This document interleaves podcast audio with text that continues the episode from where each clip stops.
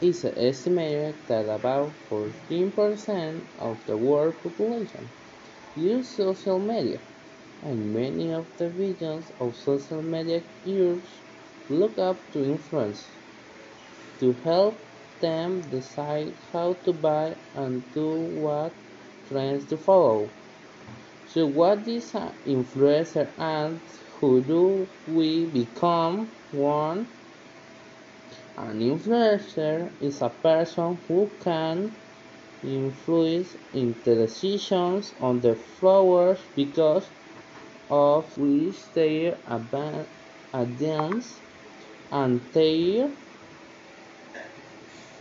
conduct and expertise in a popular area, occupation, travel, or technology.